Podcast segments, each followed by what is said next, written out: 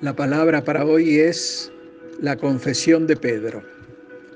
En el libro de Mateo capítulo 16, desde el versículo 3 en adelante, nos cuenta que Jesús llevó a los discípulos a la región de Cesarea de Filipo, que estaba apartada de Galilea.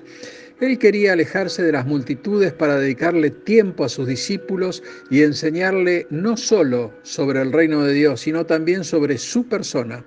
Y allí les consultó sobre qué decía la gente que era Él. Y algunos dijeron Juan el Bautista, otros Elías, otros Jeremías o algún otro profeta, a lo que Jesús inquirió, ¿y ustedes?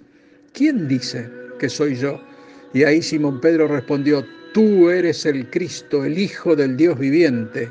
Y Jesús le dijo, bienaventurado eres, Simón, hijo de Jonás, porque no te lo reveló carne ni sangre, sino mi Padre que está en los cielos. Y aquí sucede algo maravilloso y es el mismo Cristo haciendo una proposición colosal. Veamos, Jesús es el que habla. Y yo también te digo que tú eres Pedro y sobre esta roca edificaré mi iglesia y las puertas del Hades no prevalecerán contra ella. Y a ti te daré las llaves del reino de los cielos, y todo lo que atares en la tierra será atado en los cielos, y todo lo que desatares en la tierra será desatado en los cielos. Pero también les dijo, entonces mandó a sus discípulos que no dijesen que Él era Jesús, el Cristo. Miremos las promesas del Señor. Ojo, no son solo para Pedro, sino para los creyentes de todas las épocas. Cuando Jesús le dice, sobre esta roca edificaré mi iglesia, queda claro que Él es la roca firme, la piedra del ángulo, la que desecharon los edificadores y vino a ser de tropiezo para todos aquellos que no lo reconocieron y aún hoy no lo reconocen como lo que es, el Señor de señores. Luego avanza y le dice, las puertas del Hades no prevalecerán contra ella, es decir, no prevalecerán contra la iglesia. Y aquí es donde nosotros nos debemos sentir más que vencedores, ya que la iglesia somos todos nosotros y tenemos la seguridad que tomados de la mano de Jesús no hay diablo que nos pueda enfrentar, ya que está debajo del estrado de nuestros pies. Y avanza con, y a ti te daré las llaves del reino de los cielos, y todo lo que atares en la tierra será atado en los cielos, y todo lo que desatares en la tierra será desatado en los cielos. No tenemos tiempo de desarrollar esto hoy, ya que es un tema muy importante como para dedicarle un devocional entero, y lo desarrollamos mañana. Entonces, Volviendo al reconocimiento de Jesús como Hijo del Dios viviente, notamos que si bien los discípulos no terminaban de entender del todo, habían hecho un gran avance reconociendo que Jesús, el carpintero de Nazaret, era el esperado Hijo de Dios que había tomado la forma humana para llevar adelante la obra de redención. Y aunque Jesús aceptó este reconocimiento, sin embargo, les prohibió que lo hicieran público. ¿Por qué habrá sido? Bien, porque todavía no entendía cómo él iba a llevar a cabo su obra.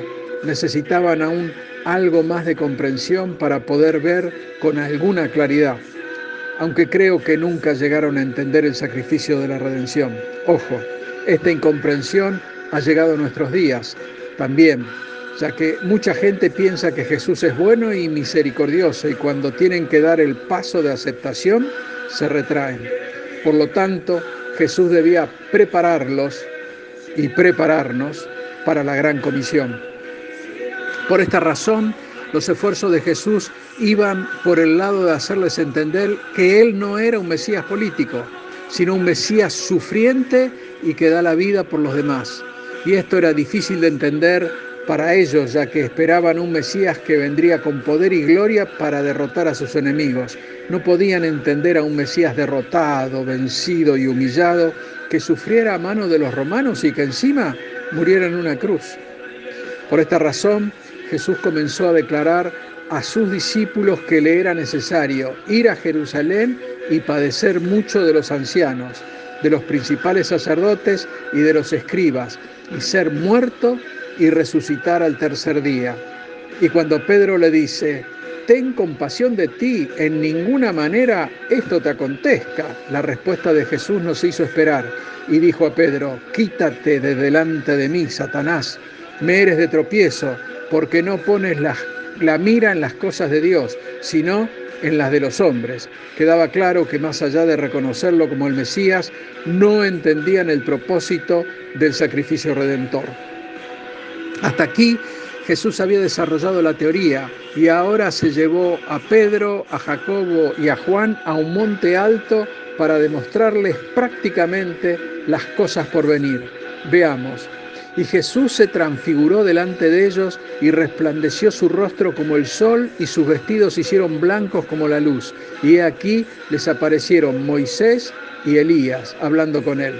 Jesús les estaba mostrando las cosas por venir y cómo nosotros tendremos, luego del rapto de la iglesia, ese mismo cuerpo transfigurado. Entonces el inefable Pedro dijo a Jesús, Señor, bueno es que nosotros estemos aquí. Si quieres, hagamos aquí tres enramadas, una para ti, otra para Moisés y otra para Elías. Pedro quería hacer tres denominaciones, tres iglesias, tres algo, señal del poco entendimiento que lo envolvía. Y no digo esto en tono de sorna, no, no, para nada, ya que quizás nosotros en su lugar hubiéramos hecho cosas aún más inconsistentes y ante tanto desconocimiento lo sorprendió la voz del Padre.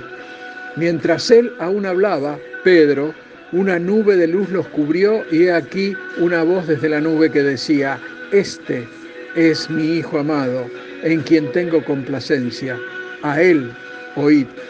Nos debe quedar claro a quién debemos oír, solo a Cristo, solo al Señor ya que Él es el hacedor de todas las cosas y por Él nosotros somos salvados de la ira venidera que vendrá más tarde o más temprano sobre este mundo.